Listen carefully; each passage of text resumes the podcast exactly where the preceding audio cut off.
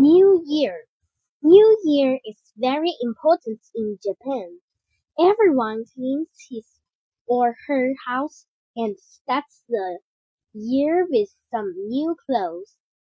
Pine branches are hung on the front doors and of Japan's homes for good luck.